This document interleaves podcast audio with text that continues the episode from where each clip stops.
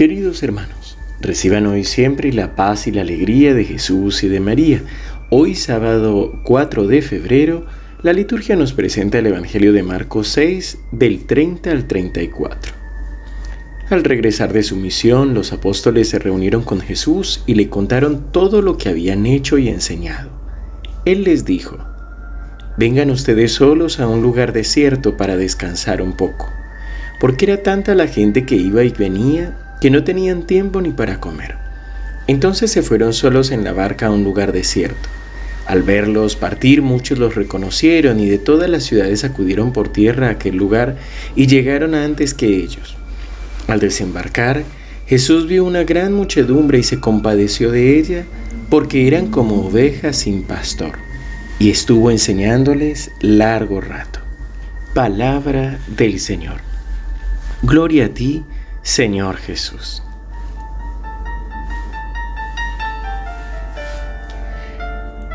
En el día de hoy se nos presenta una gran necesidad que hay en todo el mundo y es la necesidad de la evangelización, la sed que hay de Dios en repetidas ocasiones los documentos de la iglesia nos hablan de que hemos sido creados para estar con Dios, para hablar con Dios y que ese es el anhelo o el vacío que todos vamos sintiendo a lo largo de nuestra vida, solo que si no tenemos esta experiencia del amor de Dios, y si no nos acercamos a los sacramentos, si no, nos, no tenemos una experiencia realmente de Dios, pues no vamos a sentirnos plenos ni llenos de esta gracia del Señor.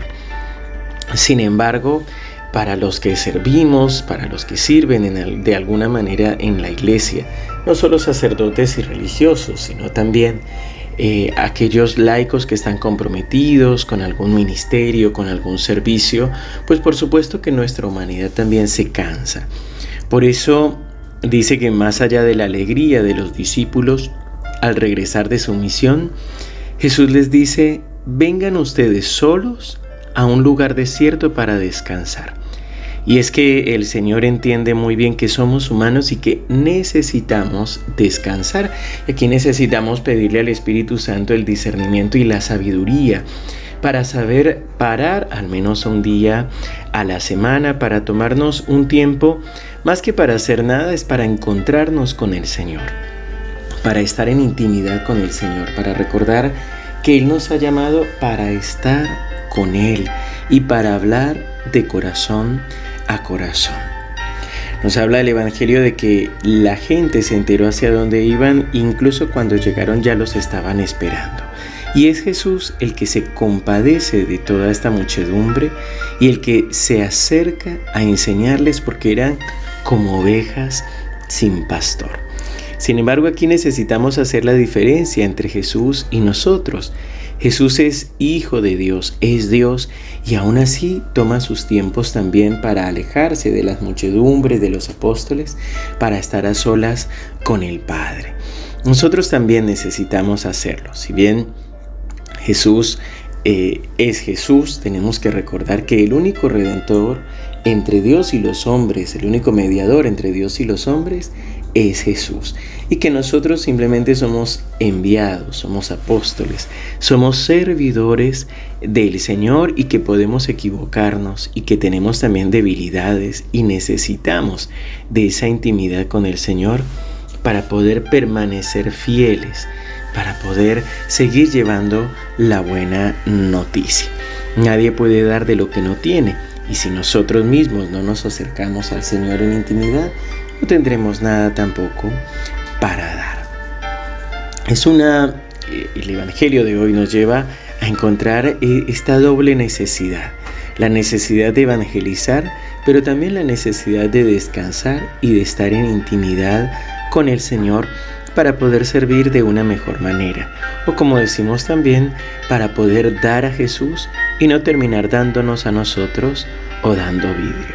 Pues otra de las tentaciones comunes en el ejercicio de, la evangelización es empezar a sentir la culpa y por eso empezamos simplemente a dar y dar y dar o sentir que somos nosotros los que tenemos que decir que sí.